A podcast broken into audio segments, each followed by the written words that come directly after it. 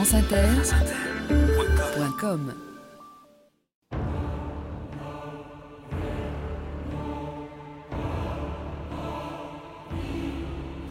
Nous ne sommes pas seulement d'une province, mais d'une région.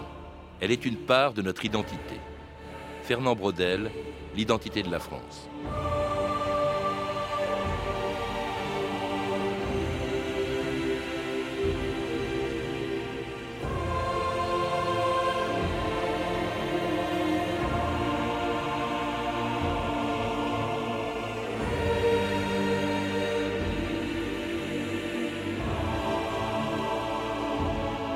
2000 ans d'histoire.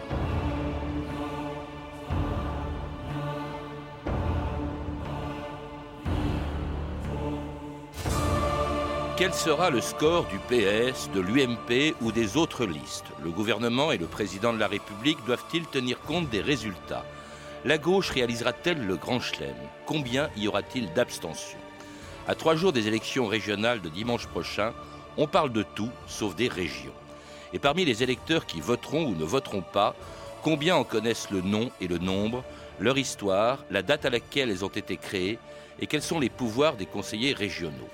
On y attachait beaucoup plus d'importance il y a 24 ans, quand ils étaient élus pour la première fois au suffrage universel direct, c'était en 1986. Second volet de cette élection double mais à un seul tour, la désignation pour la première fois en France des conseillers régionaux au suffrage universel direct. Présenté comme la grande réforme du septennat après deux siècles de tradition centraliste et jacobine, ce grand mouvement de décentralisation institué par la loi du 2 mars 82 s'est traduit par le vote de 48 lois, la signature de près de 300 décrets redistribuant aux communes, aux départements et aux régions certaines compétences de l'État. Selon divers historiens et spécialistes de droit public, le plus grand transfert de souveraineté jamais réalisé en France depuis la Révolution de 1789. Jean-Marie Miossec, bonjour. Bonjour. Vous êtes professeur à l'université Paul Valéry de Montpellier, où vous vous trouvez en ce moment dans les studios de France Bleu Héros, et puis vous êtes l'auteur d'un livre, Géohistoire de la régionalisation en France, un livre de circonstances, si on peut dire, à la veille de, des élections régionales, et un livre nécessaire car dans la campagne actuelle pour les régionales, on parle de tout sauf de ce que sont les régions. Tout à fait. On n'en a pas parlé. Et je pense qu'il y a un certain nombre de points qui auraient été intéressants de soulever parce que je pense que nos concitoyens ne savent pas quelles sont les compétences des régions, quels sont leurs moyens d'action. Mmh. On n'a absolument pas parlé du découpage régional de la France et on n'a pas posé le problème de savoir si nous avions suffisamment de régions ou trop de régions, s'il ne fallait pas réduire la voilure. Mmh. Et puis en interne, on ne parle pas des disparités qu'il y a à l'intérieur des régions, du, de l'importance ou de la faiblesse des métropoles régionales. Et puis, les rapports entre Paris et la province et les rapports entre l'État et les régions ne sont absolument pas analysés par quelques partenaires que ce soit. Et enfin, moi, il y a un point qui m'a sidéré, c'est euh, l'absence de réflexion sur le positionnement de nos régions dans la compétitivité mondiale, dans le contexte européen, dans le contexte mondial. Est-ce que nos régions sont bien armées? Pour affronter le futur. C'est ça le problème principal, euh, compte tenu de la conjoncture dans laquelle nous sommes et compte tenu du changement de contexte mondial euh, auquel nous sommes confrontés. Et, et c'est étonnant. Et puis surtout, alors, on ne parle pas du tout de l'histoire qui est nécessaire pour comprendre comment sont nées les régions, comment elles ont pu évoluer. Et c'est ce qu'on trouve dans votre livre, donc sur l'histoire des, des, régions, que vous faites remonter assez loin, puisque euh, vous montez jusqu'au, jusqu'aux provinces qui étaient au fond les régions des, de l'ancien régime. Tout à fait. Bon, le, travail que j'ai fait était un travail plutôt de prospective, puisque je, je m'occupe de géographie et d'aménagement du territoire, et c'était plutôt dans la perspective du futur. Mais pour expliquer le futur, vous avez tout à fait raison, et c'est évident, je pense qu'il faut comprendre le passé. Et euh, ce passé, il est caractérisé par une lente montée euh, des régions et par la construction d'un État centralisé à l'époque de la monarchie, et ensuite au moment de la Révolution française. Je pense que le rôle de l'intendant de la fin de, de l'ancien régime est quelque chose d'extrêmement important. Ils ont géré assez correctement euh, beaucoup de régions. C'était le représentant du roi. C'était le, représentant royal. du roi, c'est le pouvoir central, c'est vraiment le, le, centralisme monarchique. Ça s'est pas fait tout, tout, de suite hein, quand même, non, parce que c'est sous Louis XIV essentiellement que ça se passe, ces intendants, parce que justement on se méfiait du, du pouvoir des anciens barons ou des anciens comtes dans les, dans les provinces qui, qui avaient une grande autonomie. La, crainte, c'est l'éclatement, euh, les héritages de la féodalité, les frondes que la France a connues, et donc bien évidemment de tenir le, de tenir le pays et donc d'avoir des représentants sur place qui ont été d'abord des, des représentants euh, mobiles. Euh, ils n'étaient pas fixés dans une province, c'était simplement des, des missi dominici comme Charlemagne l'avait fait jadis aussi, de la même manière. Et c'est une tradition en France hein, d'avoir des, des envoyés en en, mission pour contrôler ce qui se passe dans les, territoires, mais bien évidemment, leur rôle était un rôle d'information et de faire remonter aussi euh, les impôts. Hmm.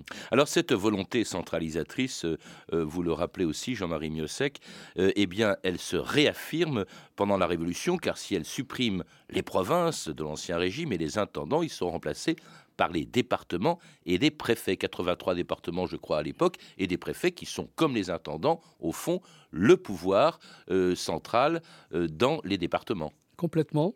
Alors la départementalisation, c'est une vision euh, unificatrice de la France. Et le débat qu'il y a eu euh, à l'Assemblée constituante, euh, qui était mené essentiellement par Sieyès, Touré et, Mirabeau, c'est une volonté d'égaliser en quelque sorte le territoire français et de, et diviser la France en territoires égaux. Je rappelle que le, le premier projet, un projet qui a tenu la route pendant un certain temps, c'était de diviser la France en carrés de 18 lieux chacun de côté, c'est-à-dire des carrés de 72 km, et on a une très belle carte euh, de, euh, qui a été proposé aux, constituants de diviser la France de façon très rationnelle, très géométrique. C'est bien cartésien comme conception. Mmh. Et puis ensuite, bien sûr, on est revenu à un découpage des provinces avec des, limites qui sont tout à fait euh, artificielles et, différentes. Mais cette volonté à l'époque de, la Révolution française, elle, est très forte et elle est confortée également par Napoléon.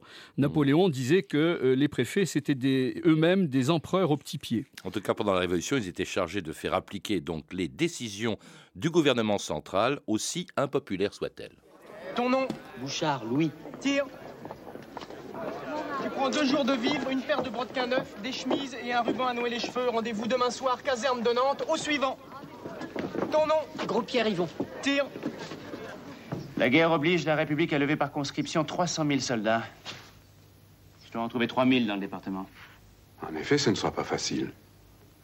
D'autant que le printemps arrive, et après les moissons. Mais qui parle de moisson Quand la patrie est en danger? La Vendée est en flammes. L'île est vilaine. Les Morbihan vont suivre. Trois départements contre 89. Notre pauvre Bretagne contre toute la France. La guerre sainte. Vous nous préparez des bains de sang. Un soir disait Condorcet à plus d'un confrère, j'ai dans la tête un projet qui pourra vous plaire. Il nous faut, mes chers amis, établir en ce pays une ré, une pu, une ré, une pu, une république d'une forme unique. Chantal Grimm, Le Grand Projet, une chanson de la Révolution française et des débuts d'une république, on vient de l'entendre, une, enfin d'une France et d'une République unique, c'est-à-dire au fond centralisée. C'était ça au fond le, ce qui est resté d'ailleurs euh, de la, de la, de la, comment dirais-je, de la, manière de fonctionner la France pendant plus de deux siècles, Jean-Marie Miossec. Oui, le slogan à l'époque c'était une et indivisible. Oui, Et c'est ce qui a provoqué d'ailleurs cette guerre entre les, les, régionalistes qui étaient les Girondins, cette guerre civile, et les Jacobins de Paris. Alors c'est à la fois euh, Jacobin qui était de Paris ou tous ceux qui étaient favorables à une centralisation et les Girondins euh, qui sont provinciaux ou tous ceux qui étaient favorables à une sorte de régionalisme ou de décentralisation ou de déconcentration avant la, avant la lettre. Euh, et, et, également une opposition Paris-Province. Mmh. Alors ça a duré pendant deux siècles, cette volonté justement de, de préserver une république euh, une, une, et indivisible, euh, pendant, euh, puisque d'ailleurs l'Empire, la monarchie ont gardé les, les, départements, Jean-Marie Miossec. Oui, l'Empire, la monarchie et la République. Mmh. La Troisième République également conforte bien évidemment le, le, système départemental et les républiques qui suivent aussi, bien sûr. La Troisième République ou le Second Empire qui ont, qui ont augmenté un petit peu les pouvoirs des communes, mais alors ne voulait pas entendre parler de revendications régionalistes qui s'exprimaient un peu partout dès le 19e siècle. Vous, en, vous citez le nom de plusieurs de ces défenseurs, on les trouvait aussi bien à gauche qu'à droite, à gauche Proudhon qui était mmh. fédéraliste. Proudhon qui était fédéraliste. Avant lui, il y a eu Lecomte et Leplay qui, au contraire, euh, n'avaient pas les mêmes idées qu'aura Proudhon plus tard. Euh, le, débat est, un débat en grande partie électoral aussi, parce que les, communes et départements, euh, à ce moment-là, les, élus ne sont pas des élus, hein, ils, sont, ils sont nommés. Donc il faudra attendre longtemps avant que le pouvoir central arrête de se méfier des, des élus.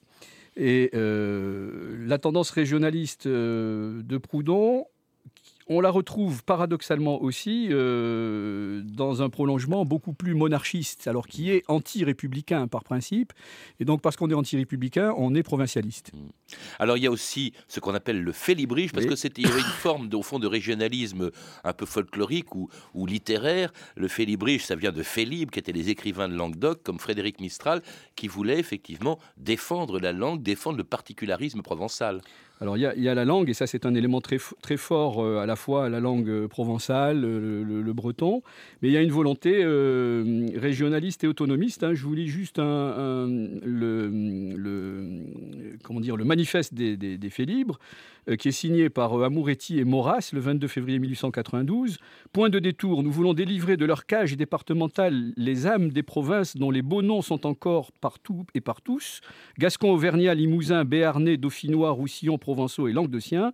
Nous voulons une assemblée à Bordeaux, Toulouse, Aix. Ces assemblées régiront notre administration, nos tribunaux, nos écoles, nos universités, nos travaux publics. Nous sommes autonomistes. C'est Maurras, ça. C'est Maurras et, Amouretti. En Maurras, en tout cas, qui avait suffisamment d'influence, notamment pendant l'occupation, pendant le régime de Vichy, peut-être a-t-il inspiré Pétain lorsqu'en avril 1941, il avait créé, les, je parle de Pétain, les préfets de région à la veille d'un durcissement de la politique de Vichy contre ce que Pétain appelait le vent mauvais, entendez par là l'action de la résistance. C'était en août 1941. Français, j'ai des choses graves à vous dire. De plusieurs régions de France, je sens se lever depuis quelques semaines un vent mauvais. L'inquiétude gagne les esprits. Le doute s'empare des âmes. L'autorité de mon gouvernement est discutée. Les ordres sont souvent mal exécutés.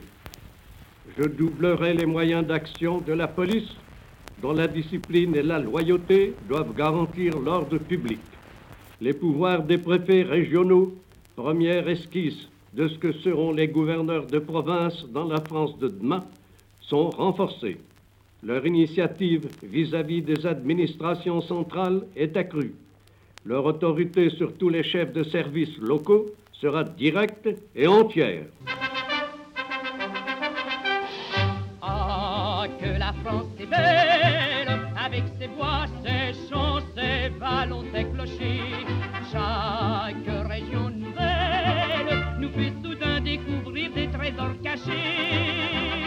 Du Rhône à la Rochelle, de la Garonne au souriant pays normand.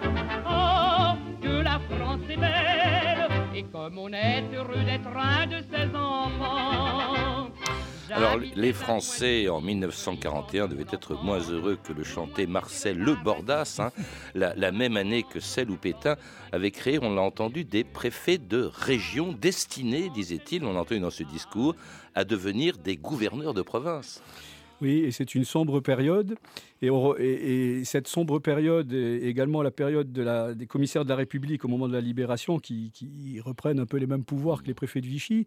Euh, Mais là, il y avait manifestement à euh, dans le régime de Vichy la volonté de revenir euh, en arrière. Alors, on revient complètement en arrière. On revient également à, une, France parcellisée, si l'on veut, ou fragmentée.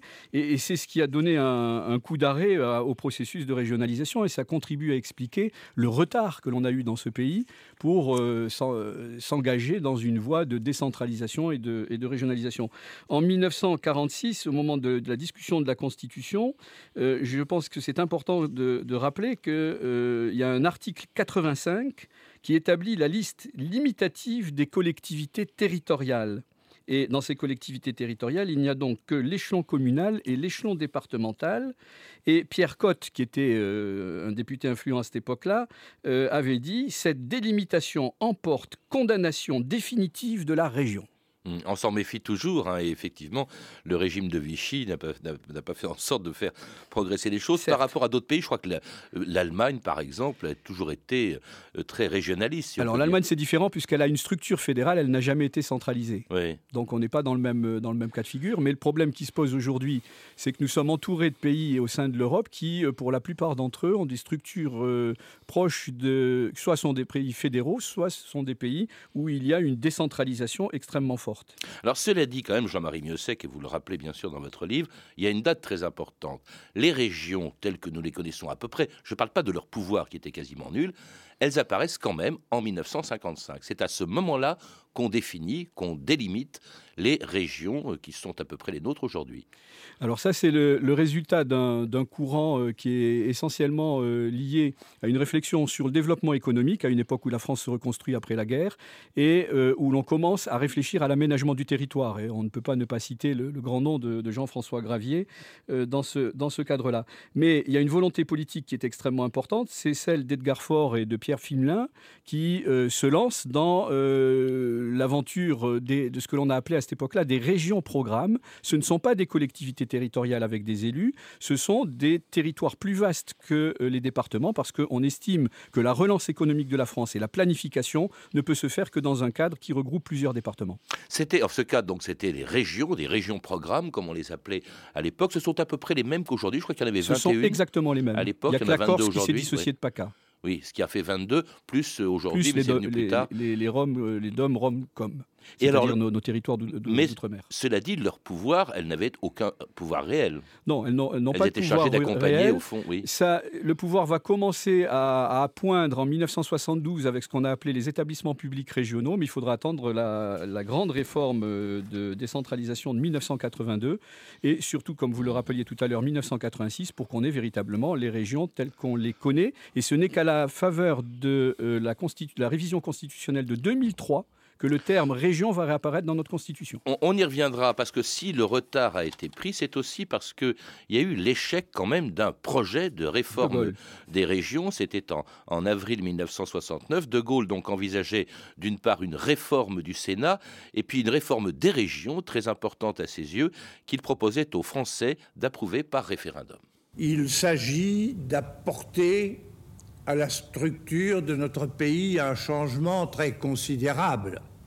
C'est beaucoup de faire renaître nos anciennes provinces, aménagées à la moderne, sous la forme de régions, de leur donner les moyens nécessaires pour que chacune règle ses propres affaires tout en jouant son rôle à elle dans notre ensemble national, d'en faire des centres où l'initiative l'activité, la vie s'épanouissent sur place.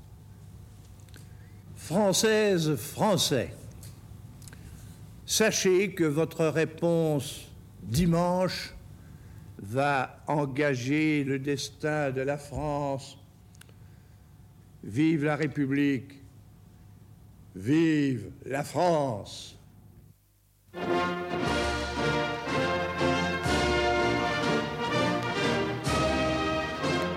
Alors c'était donc le général de Gaulle en 1969. Je précise que dimanche, le dimanche dont il parlait, c'est pas notre dimanche prochain, c'était celui du référendum de 69 avec ce projet, euh, Jean-Marie Biossec, de réformer les régions, de leur donner au fond les pouvoirs qu'elles ont aujourd'hui, mais que, qui ont été, qu'elles n'ont pas pu avoir en 69, tout simplement parce que le référendum a été négatif. Il a même entraîné le départ du général de Gaulle.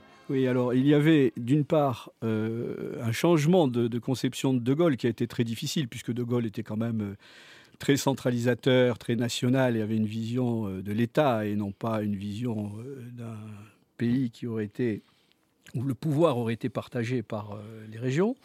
Mais il faut y voir l'action euh, d'un certain nombre des barons du gaullisme de l'époque, en particulier d'Olivier Guichard, qui était le, responsable de l'aménagement du territoire, et qui a réussi progressivement à persuader euh, le président de la République de l'époque de l'intérêt de s'engager dans cette voie de réforme. Mais selon une habitude assez classique de De, Gaulle et d'un certain nombre d'hommes politiques, le, le problème, ça a été le couplage de cette élection. il y a eu deux questions. Il y avait une question sur la régionalisation et puis il y avait en même temps une question sur la réforme du Sénat premièrement. Donc, euh, c'était assez difficile pour les électeurs de répondre euh, clairement à deux questions par oui ou par non alors qu'elles étaient tout à fait différentes sur le fond. Et puis le deuxième élément, évidemment, c'est euh, moi ou le chaos, c'est-à-dire si vous ne votez pas pour moi, je m'en vais. Non, c'était logique, c'est pas, c'est un référendum, c'est quand même une question posée par le chef de l'État, et que s'il est désavoué, il considère qu'il a à s'en aller. D'ailleurs, c'est en fait pour cette raison, on n'a pas voté, on n'a pas voté contre les régions ou la régionalisation, on a voté contre De Gaulle, dont la majorité de Français ont souhaité le départ à l'époque. Alors c'est d'autant plus vrai d'ailleurs, au fond on a une fois de plus, comme aujourd'hui d'ailleurs le plus souvent, on a voté pour un enjeu national, euh, pour, alors que l'enjeu était, était régional. D'ailleurs c'est tellement vrai au fond que parmi ceux qui ont fait voter non, il y a François Mitterrand qui fera voter 13 ans plus tard la décentralisation. Oui, mais l'enjeu n'était pas régional, c'est un enjeu national de réorganisation territoriale mmh. du pays à chaque fois. Ce n'est pas un enjeu régionaliste, ce ne sont pas des problèmes strictement limités aux régions. C'est là où il y a toujours une ambiguïté en France, on le retrouve encore dans le débat. Euh, le chef de l'État actuel a dit euh, il y a quelques jours euh, que à élection régionale, enjeu régional, élection nationale, enjeu national. Bon, et la réforme du territoire de la France avec ces maillages territoriaux, c'est un, enjeu national. Hmm. Alors que les élections régionales ont des enjeux euh, en principe euh, régionaux. Alors, cela dit, donc, François Mitterrand, euh, avec son ministre de l'Intérieur qui était Gaston Defer à l'époque, fait voter en 82, le 2 mars 82, donc, le, la loi par laquelle les régions étaient désormais dotées de pouvoirs réels. C'est la date de naissance, au fond, des régions telles qu'elles fonctionnent aujourd'hui. C'était en, en 1982. Seulement euh, des années plus tard, on ne sait toujours pas en France, parce que peut-être on ne l'explique pas, comment fonctionne un conseil régional doté de ses pouvoirs et quels sont ses pouvoirs, Jean-Marie Miossec. Rappelez-nous quand même les pouvoirs que, devaient détenir les conseils régionaux de par la loi de 82. Juste un mot sur le, passage, hein, le basculement, parce que le basculement ne s'est pas fait facilement. Euh, la gauche de l'époque était héritière de, la République et donc elle était très favorable au maintien, bien évidemment, des départements et de la centralisation. Euh, Rocard, euh, à la même année, euh, écrit dans Pouvoir un article qui a un titre révélateur La région, une idée neuve pour la gauche. Et si Mitterrand a, suivi, c'est d'une part grâce à l'action de Gaston Defer, maire de Marseille, et d'un autre maire d'une grande ville tout à fait au nord, qui était Pierre Mauroy. Ce sont les deux qui ont poussé. Parce que euh, je rappelle que dans le programme commun, il était question de parler, il y avait un paragraphe sur l'idée de création de régions, mais par contre, dans les 110 propositions du candidat Mitterrand, ça a complètement disparu. Mitterrand n'était pas très favorable. Mais il s'est laissé convaincre par, euh, par Defer et par Mauroy et par un certain nombre d'autres. Et donc, il y a eu deux lois. Il y a eu la loi du 2 mars 1982, qui est la loi relative aux droits et liberté des communes, des départements et des régions, et puis la loi du 7 janvier 83 qui est relative à la répartition des compétences entre les communes, les départements, les régions et l'État. Alors, il y a eu une astuce de Defer qui a été très importante. Defer a dit on ne va pas remettre en cause le découpage de 1955. On n'en parle pas. Donc les régions ont gardé les mêmes limites. Les limites n'ont pas bougé. Hmm. Et donc, évidemment, parce que ça aurait été le, cas, la cause d'une grande empoignade à l'Assemblée. Donc, on n'a pas, pas touché aux limites. Et là, Defer a été un grand stratège sur ce plan-là, je pense. Et euh, à partir de là, bien sûr, il y a des transferts de compétences. Alors, les transferts de compétences entre les différentes collectivités territoriales. Les collectivités territoriales, je le rappelle, ce sont en France les communes, les conseils généraux et les conseils régionaux. Euh, il ne faut pas dire les départements et les régions parce que n'oubliez pas que les départements ont également comme autorité un préfet et les régions ont également euh, un pouvoir, un, préfet de, région. Ce sont aussi des territoires de l'État, mmh. les, départements et les régions. Souvent on utilise ce, terme-là parce que c'est beaucoup plus facile et moins lourd, mais là ce sont les, les, assemblées d'élus qui constituent la collectivité territoriale. C'est d'ailleurs la définition d'une collectivité territoriale. Euh, mais ces pouvoirs, en quelques mots, alors, que, que vote un conseil régional Les transferts de compétences, c'est dans, on peut, on peut les résumer aujourd'hui à cinq grands, cinq grands domaines. les, tous les, les, lycéens et parents d'élèves le savent, euh, les conseils régionaux ont compétence pour euh, la gestion et la construction des lycées. Euh, tous ceux qui se déplacent dans des régions savent également que les conseils régionaux ont compétence dans le domaine de ce que l'on appelle les transports régionaux, les, TER. Et depuis peu, depuis la loi de 2004, les conseils régionaux ou d'autres collectivités territoriales ont compétence également euh, pour prendre en charge la gouvernance des ports d'intérêt régional, mmh. c'est-à-dire les ports moyens et petits en France. Il y a également des parcs naturels régionaux mais la compétence principale des régions, elle est dans le domaine de l'économie et de l'aménagement du territoire. Parce que là, sa compétence, elle, n'est pas partagée. Il y a l'État qui, a toujours des fonctions régaliennes, bien évidemment, mais les autres collectivités territoriales, Conseil général et communes, euh, n'interviennent pas. Je rappelle que le Conseil général est surtout concentré sur le social, il a pratiquement tout le social, et le Conseil général s'occupe également de la gestion et de la construction des collèges. Quant aux, municipalités, aux communes, euh, si on prend simplement le domaine, éducatif, vous le savez, elles sont chargées de construire et de gérer les écoles primaires. Alors ce qui est très important aussi, euh, ça donne de la légitimité à ces régions et à leurs conseils, euh, conseils régionaux, c'est que cette loi du 2 mars 82 prévoit qu'ils seront désormais élus au suffrage universel direct, ce qui s'est passé d'ailleurs quatre ans après le vote de la loi. En, 1986, c'est ce qui se passe et le président du conseil régional est également élu de la même manière. Hmm. Alors ces, conseils euh, régionaux, en fait, ils n'ont pas beaucoup évolué dans leurs compétences, dans le mode de scrutin depuis 1982, euh, il y a quand même eu euh, des tentatives ou des, volontés de réforme. D'abord, on, discute un peu de la délimitation des régions aujourd'hui, et puis surtout de, des compétences respectives des régions, des communes et euh, des départements ou des conseils généraux. Alors, il y a eu une, évolution un peu rampante, c'est-à-dire que les conseils régionaux ont essayé d'intervenir dans des champs que l'État a abandonnés progressivement. Je pense en particulier euh, aux universités, où dans le cadre de ce que l'on appelle les contrats de plan État-région, les conseils régionaux et l'État euh, jouent un rôle important pour euh, le financement d'un certain nombre de projets en matière d'enseignement supérieur et de recherche. Mmh.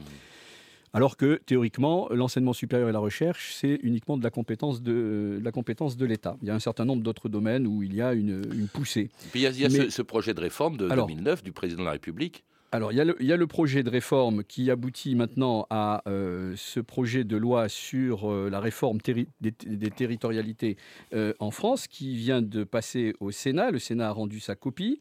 Ce projet avait été précédé par un rapport du sénateur Belot et un rapport de M. Balladur, qui étaient des rapports très, très timides. Il nous reste très peu de temps. En quoi consistait-il? Ben, la, proposition, d'abord, c'est de fusionner les élus. Les élus des conseils généraux et des conseils régionaux deviendront des conseillers territoriaux.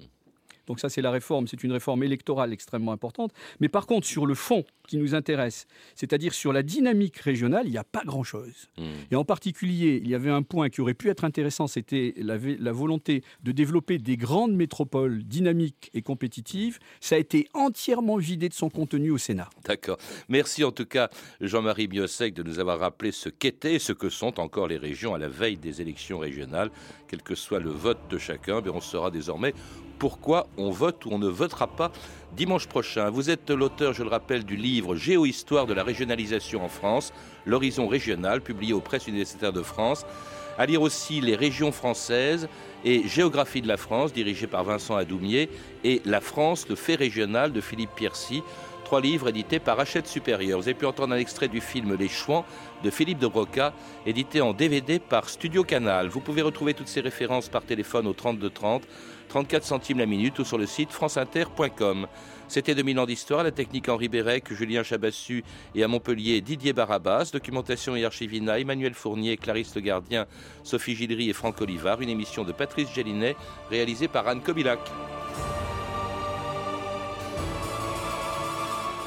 Demain, dans 2000 ans d'histoire, un héros de l'indépendance de l'Irlande, Michael Collins.